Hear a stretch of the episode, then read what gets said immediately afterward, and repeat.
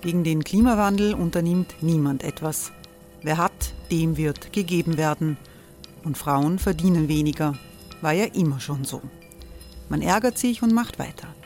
Was aber, wenn nicht? Wir haben eine Idee. Die Falter Arena macht die Bühne frei für Menschen und Projekte, die das Land verändern. Mein Name ist Eva Konzett. Ich leite das Politikressort im Falter. Und am Sonntag, den 26. Mai, veranstalten wir im Wiener Stadtsaal die nächste Falter Arena. Mit dabei unter anderem der ehemalige Politiker und Neosänger Matthias Strolz, Theresa Imre von Markter, Sonja Jöchtel von Love Politics oder Kari Ochsner von Ochsner Wärmepumpen. Machen statt jammern. Wir schauen uns an, wie das funktionieren kann. Kommen auch Sie vorbei. Alle Informationen und Tickets finden Sie unter falter.at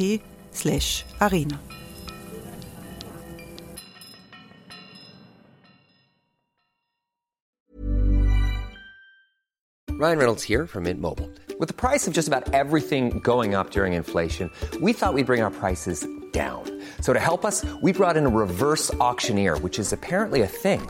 Mint Mobile unlimited premium wireless. Have to get 30, 30, bit to get 30, bit to get 20, 20, 20, bit to get 20, 20, bit to get 15, 15, 15, 15 just 15 bucks a month. So, Give it a try at mintmobile.com slash switch. $45 upfront for 3 months plus taxes and fees. Promo rate for new customers for limited time. Unlimited more than 40 gigabytes per month slows. Full terms at mintmobile.com.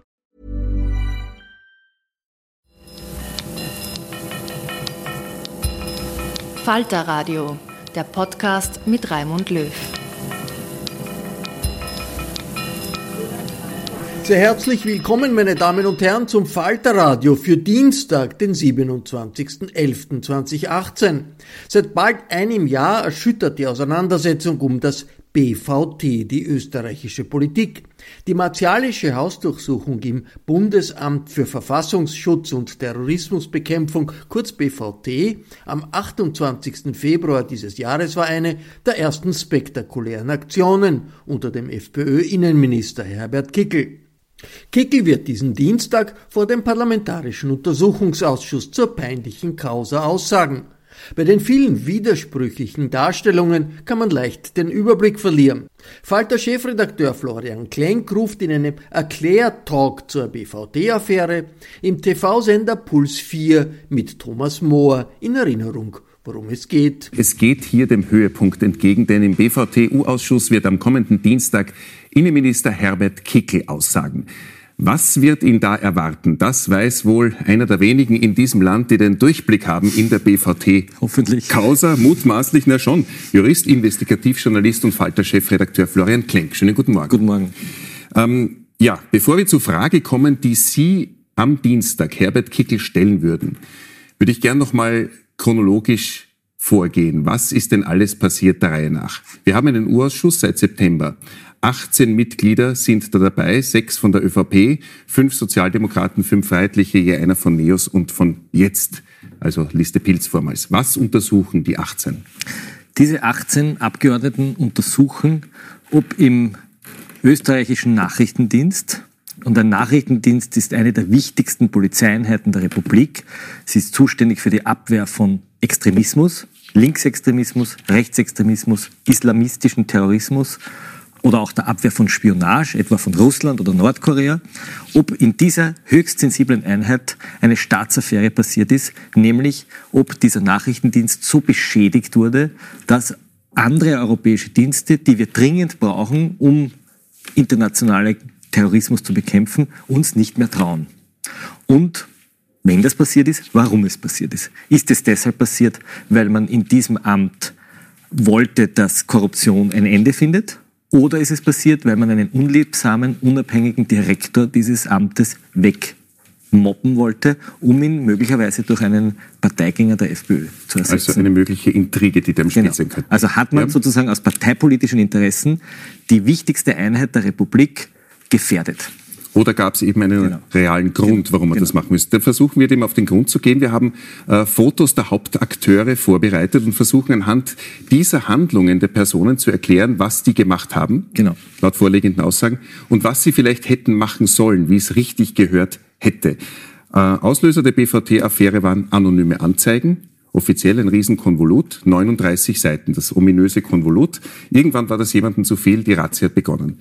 Der Reihe nach gehen wir es durch. Herbert Kickel wird Innenminister. Genau. Innenminister. Beginnen wir mal mit den Personen, weil ich glaube, viele Leute wissen die Hintergründe der Personen schon gar nicht. Herbert Kickel wird Innenminister. Das ändert viel. Was ist das Besondere daran? Es ist das erste Mal, dass ein Mitglied der FPÖ das Innenministerium übernimmt. Wir müssen wissen, zuerst war das Innenministerium lang rot regiert, dann war es sehr lang schwarz regiert, jetzt kommt Herbert Kickl. Schon am ersten Tag setzt er zwei Personalien durch.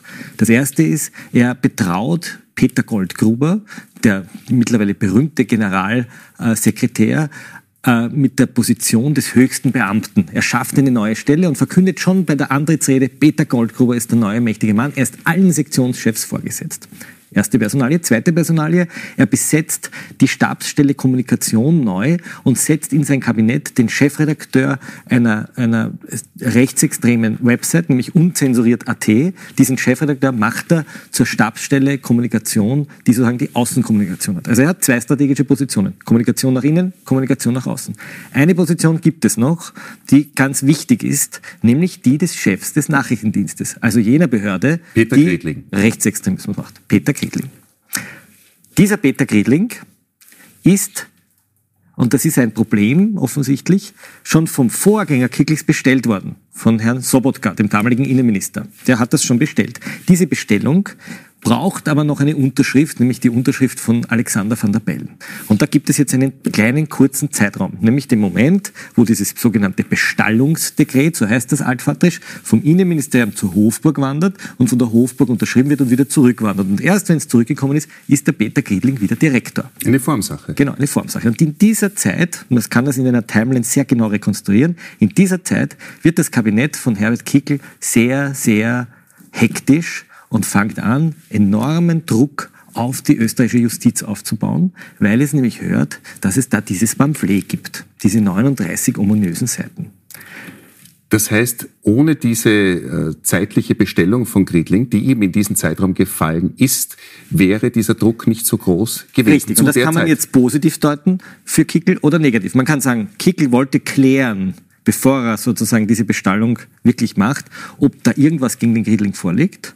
Oder Kickel hat diese kurze Phase genutzt, um eine alte Suppe, die jeder kannte, nämlich auch Kickel, auch Kickel hatte dieses Pamphlet schon, wie er noch nicht Innenminister war, um sozusagen diese alte Suppe äh, noch einmal anzuwärmen und noch einmal zu servieren. Oder man kann es noch dramatischer machen. Irgendjemand hat Monate zuvor mit Dreck geworfen und man hat geschaut, ob man nicht ein paar Dreckspritzer auf jene Beamten hin klatschen kann, die man weghaben will. Also, das ist jetzt die Frage. So, und was passiert jetzt? Der Herr Goldgruber macht etwas sehr Ungewöhnliches.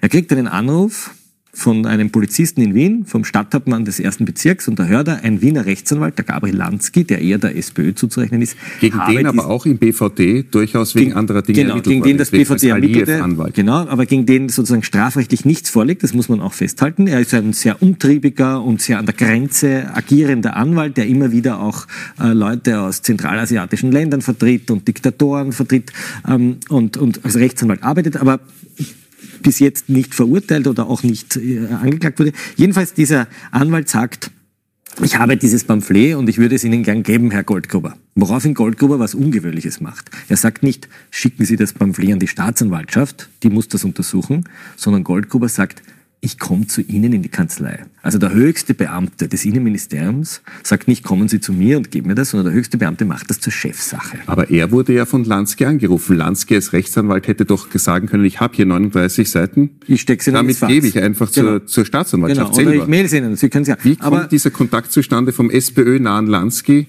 Über den Stadthauptmann der Innenstadt. Aber das ist jetzt eine Ja. Nebenfront, die gar nicht so spannend ist. Der Punkt ist nur, dass Goldgruber offensichtlich ein sehr gesteigertes Interesse hatte, das zu bekommen, und zwar schnell zu bekommen und persönlich zu bekommen. Und deswegen geht er in die Rechtsanwaltskanzlei. Also der oberste Beamte des Innenministeriums geht in die Rechtsanwaltskanzlei vom Herrn Lansky. Das ist einmal ungewöhnlich. Aber nicht wahnsinnig wichtig. So. Und jetzt ist dieses Pamphlet da. Und in diesem Pamphlet stehen ganz viele Dinge drinnen, die schon auf den ersten Blick unwahr sind. Das Innenministerium hat noch zu Sobotkas Zeiten sogar Presseaussendungen gemacht, wo es gesagt hat, bitte liebe Journalisten, glaubt nicht jeden Blödsinn, der in diesem Pamphlet drinnen steht.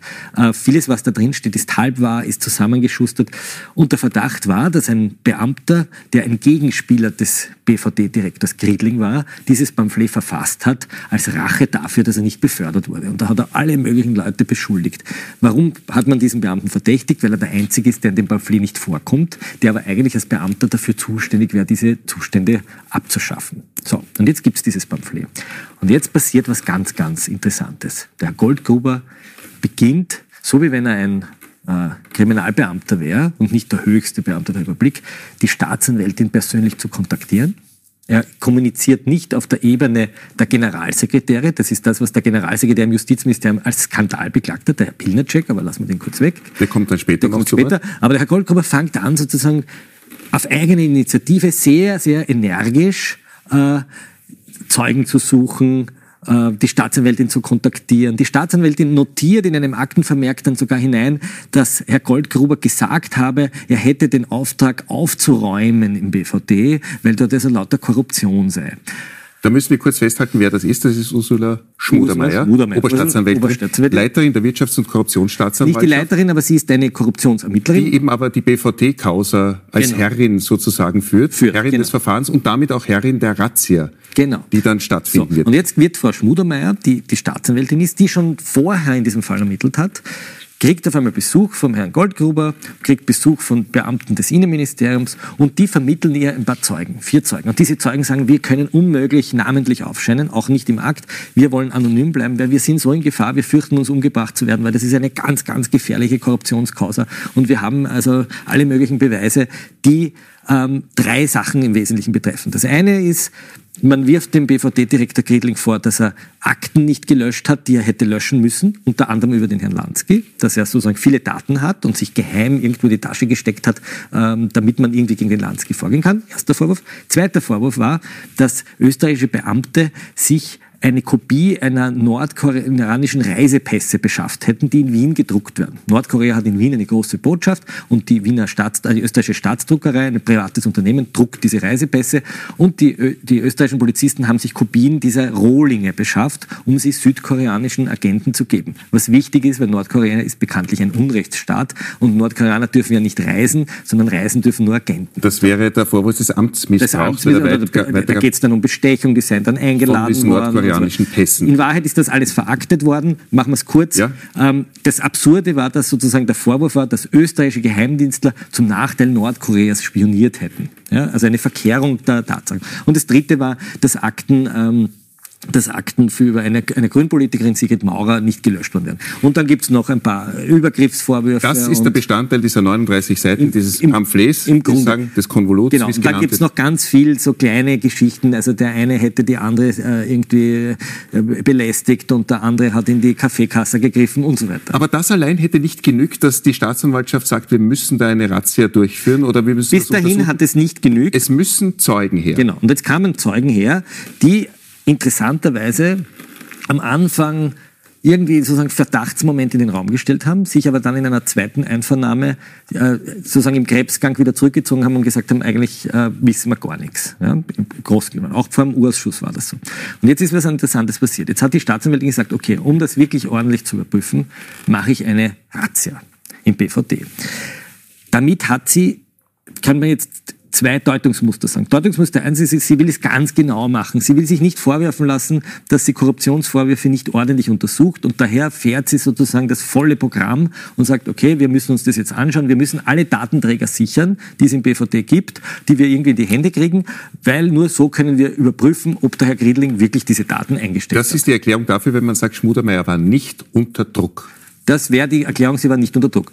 Die andere Variante ist, dass sie selbst diese Affäre möglicherweise völlig falsch eingeschätzt hat, viel äh, schlimmer eingeschätzt, als sie ist, weil nämlich aus dem Innenministerium die höchsten Beamten immer wieder aufgetaucht sind, Druck gemacht haben, auf sie eingewirkt haben, gesagt haben, wir haben Zeugen, wir haben Beweise, wir haben neue Hinweise und sie sich gedacht hat, wenn ich jetzt das nicht ordentlich untersuche, vielleicht bleibe ich über. So, Da hätte sie noch die Variante gehabt, zu Pilnacek Genau, zu gehen. und jetzt ist zu etwas ihrem, Interessantes. Sie Zum ist- obersten Beamten Genau. im Justizministerium. Gehen wir ein paar Schritte weiter. Frau Schmudermeier hat ein Privileg. Sie ist Korruptionsstaatsanwältin. Das heißt,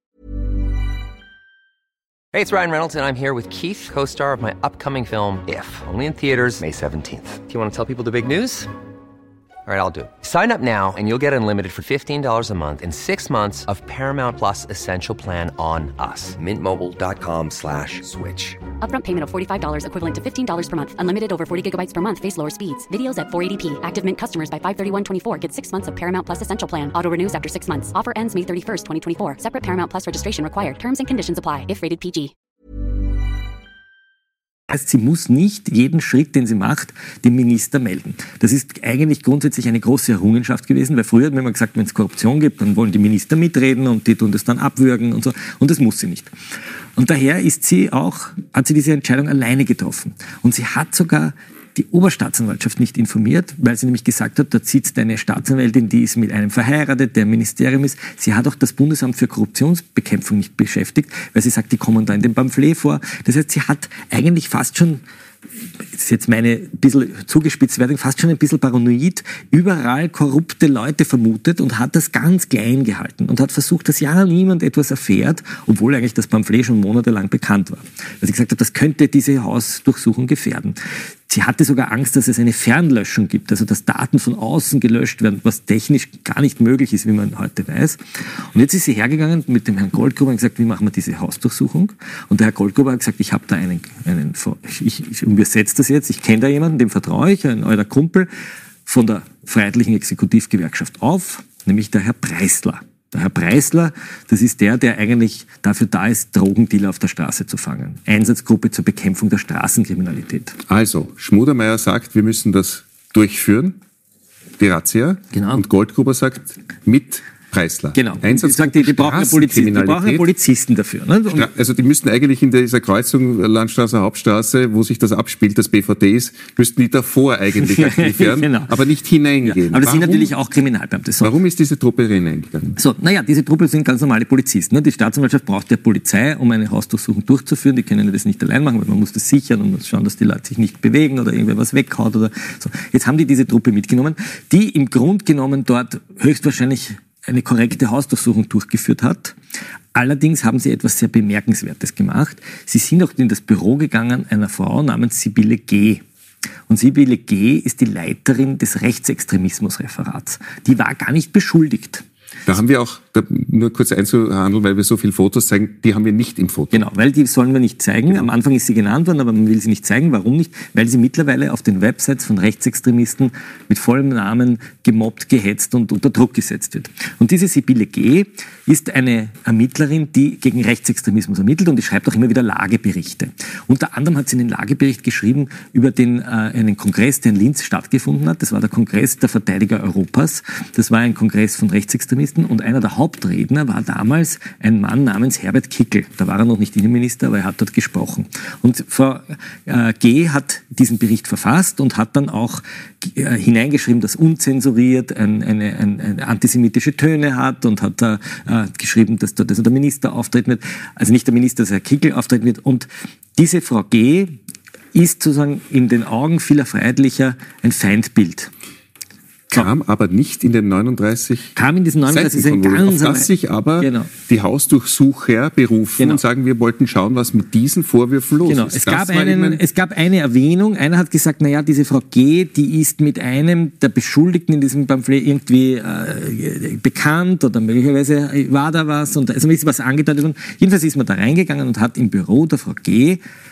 ganz, ganz viele Akten mitgenommen. Alles, was irgendwie an Datenträgern da war. Sogar CDs mit Kinderspielen. Die hat Präventionsspiele für Schulen gemacht, ja, dass man die, die, die, die Schüler, das BVD macht ja auch Prävention gegen Extremismus. Hat das alles mitgenommen und damit aber auch Akten, die sie geführt hat gegen Rechtsextremisten. Und dann hat man dieses Büro auch noch fotografiert, wie es ziemlich in Unordnung war.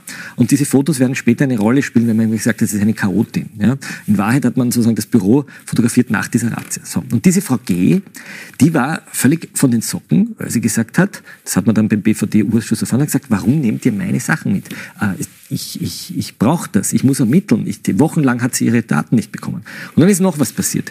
Die Beamten, die da äh, Daten beschlagnahmt haben, die haben Festplatten mitgenommen und zwar aus einer Abteilung, die dafür zuständig ist, die, die, das Backup der BVD-Server durchzuführen. Halten wir die Behörden auseinander. Die Preisler-Gruppe war Die Preisler-Gruppe, ja, Die die, Preisler-Gruppe. Aber Die juristisch die Staatsanwaltschaft. Die Preisler-Gruppe war sozusagen der verlängerte Arm der Justiz. Ja, das muss man immer sagen. Die Justiz ist verantwortlich. Und jetzt haben die mitgenommen Festplatten, die ein Beamter auf seinem Tisch liegen hatte, weil er ein Backup gemacht hat. Und zwar im Hochsicherheitsbereich. Nicht irgendwo schlampert am Schreibtisch, sondern in einer mehrfach gesicherten Schleuse ist der dafür zuständig, dass die Daten des BVD immer wieder gebackupt werden, gesichert werden. Und er hatte eine Festplatte liegen, weil er sie sichern wollte. Und die ist mitgenommen worden. Und dann hat er einen Brief geschrieben, intern an seinen Chef und gesagt, hey, Vorsicht, Vorsicht, Vorsicht.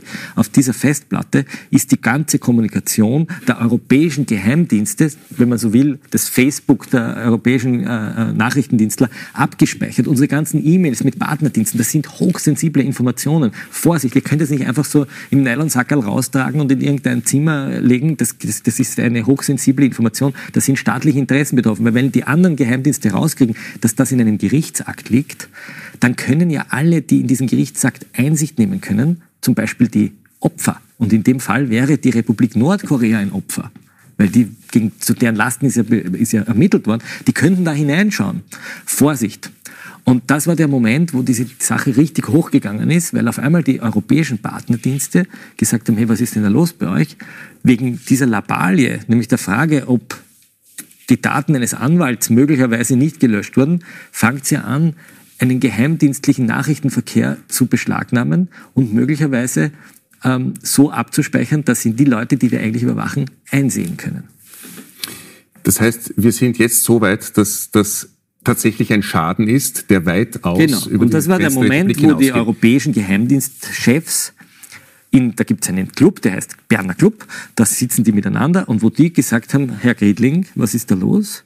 Äh, können wir euch noch vertrauen? Und der finnische Geheimdienst zum Beispiel hat schon erste Anfragen gestellt in diesen Gruppen, wo die miteinander hängen, wo sie gesagt haben, alle Geheimdienste außer Wien.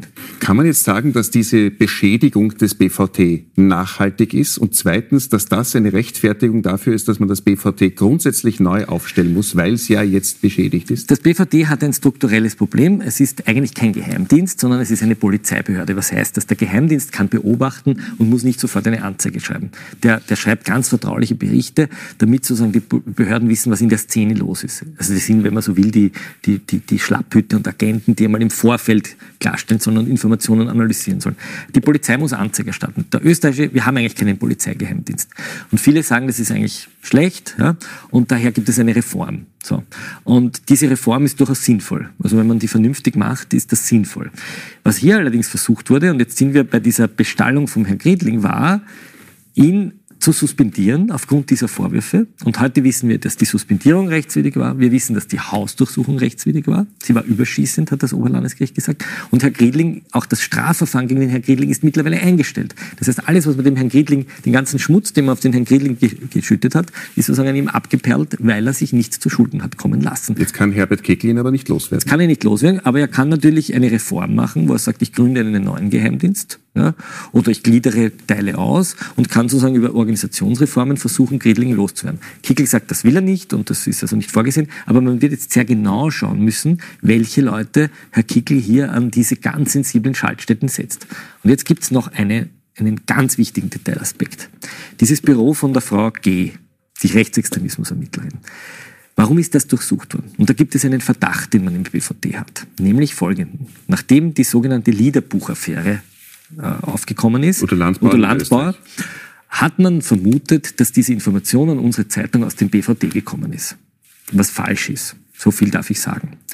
Und man hat die Frau G verdächtigt, dass sie möglicherweise hier etwas herausgespielt haben könnte, was falsch ist.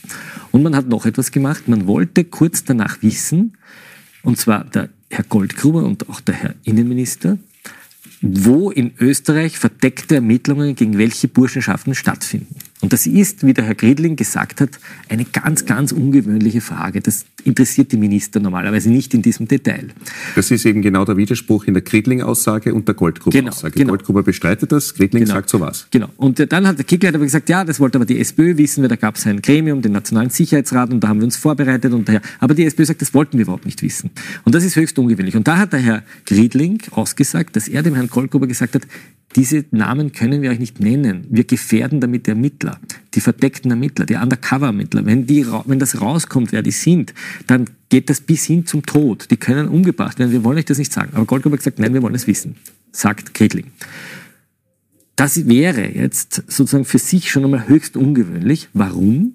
Weil im Kabinett von Herrn Kickel sehr viele Burschenschafter sitzen. Weil der Kabinettschef des Herrn Kickel zum Beispiel ein Landtagsabgeordneter der FPÖ Niederösterreich ist, der gleichzeitig in einer Burschenschaft sitzt. Das heißt, da sitzt als Kabinettschef ein Diener zweier Herren. Der ist einerseits im Club des Herrn Udo Landbauer, er ist aber gleichzeitig auch der Kabinettschef von Herrn Kickel. Und der Verdacht, den man hatte, ist, dass sich hier möglicherweise Burschenschafter eine Insiderinformation holen wollen. Das war die Angst, die im BVD umging. Und darum hat der Herr Kriedling zur Frau G. gesagt, die Information geben wir besser nicht her, da lassen wir uns wirklich äh, ausringen, ja, jetzt in meine Interpretation, bevor wir das rausgeben. Florian Klenk, ganz großartige Analyse.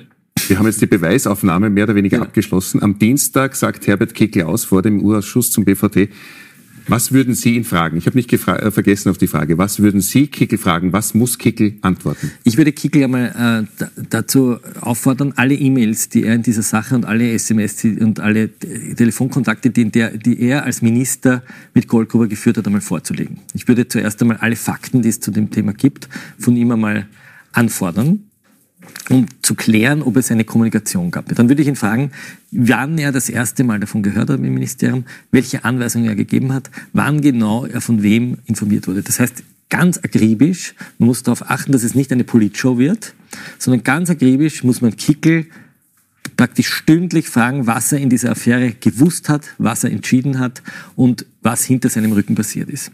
Und dann muss man ihn fragen, ähm, wie er das erste Mal, wann er das erste Mal von Frau Sibylle G. gehört hat und warum er diese Information im Detail haben wollte und was er genau angeordnet hat. Also ein ganz, das muss ein ganz akribisches und ganz fein ausgearbeitetes, äh, eine Einvernahme sein, ähm, weil das ist die einzige Möglichkeit, wie man sozusagen Kickel hier äh, sozusagen in, in, in, die, in die Pflicht nehmen kann, dass es nicht eine Politshow wird. Florian Klenk, vielleicht sollten Sie die Aufgabe der 18 Befrager übernehmen. Jedenfalls herzlichen Dank. Das war ein Erklärtalk zur bevorstehenden Aussage von FPÖ-Innenminister Herbert Kickel zur BVT-Affäre im TV-Sender Puls 4 von Thomas Mohr mit Falter-Chefredakteur Florian Klenk. Spektakuläre Enthüllungen in Sachen BVD hat es in den letzten Monaten immer wieder im Falter gegeben. Wenn Sie dranbleiben wollen an den jüngsten Entwicklungen, dann geht das am besten mit einem Abonnement des Falter. Wenn Sie schon ein Abo haben, dann kennen Sie sicher jemand, für den ein Falter-Abo genau das richtige Geschenk wäre. Bestellen kann man ein solches auch im Internet über www.falter.at slash Abo. Die Signation kommt von Ursula Winterauer. Anna Goldenberg bewacht den Aufnahmecomputer. Ich verabschiede mich bis zur nächsten Folge.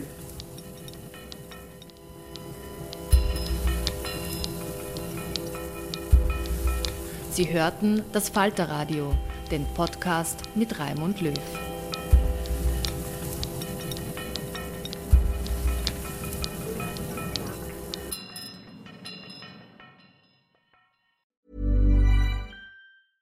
Planning for your next trip? Elevate your travel style with Quince. Quince has all the jet setting essentials you'll want for your next getaway, like European linen, premium luggage options, buttery soft Italian leather bags, and so much more. And is all priced at 50 to 80% less than similar brands.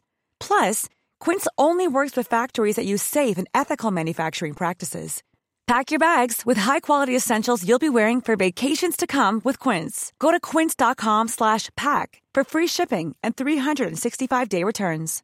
Imagine the softest sheets you've ever felt. Now imagine them getting even softer over time. That's what you'll feel with Bowl and Branch's organic cotton sheets. In a recent customer survey, 96% replied that Bowl and Branch sheets get softer with every wash. Start getting your best night's sleep in these sheets that get softer and softer for years to come. Try their sheets with a 30-night guarantee. Plus, get 15% off your first order at bowlandbranch.com. Code BUTTERY. Exclusions apply. See site for details.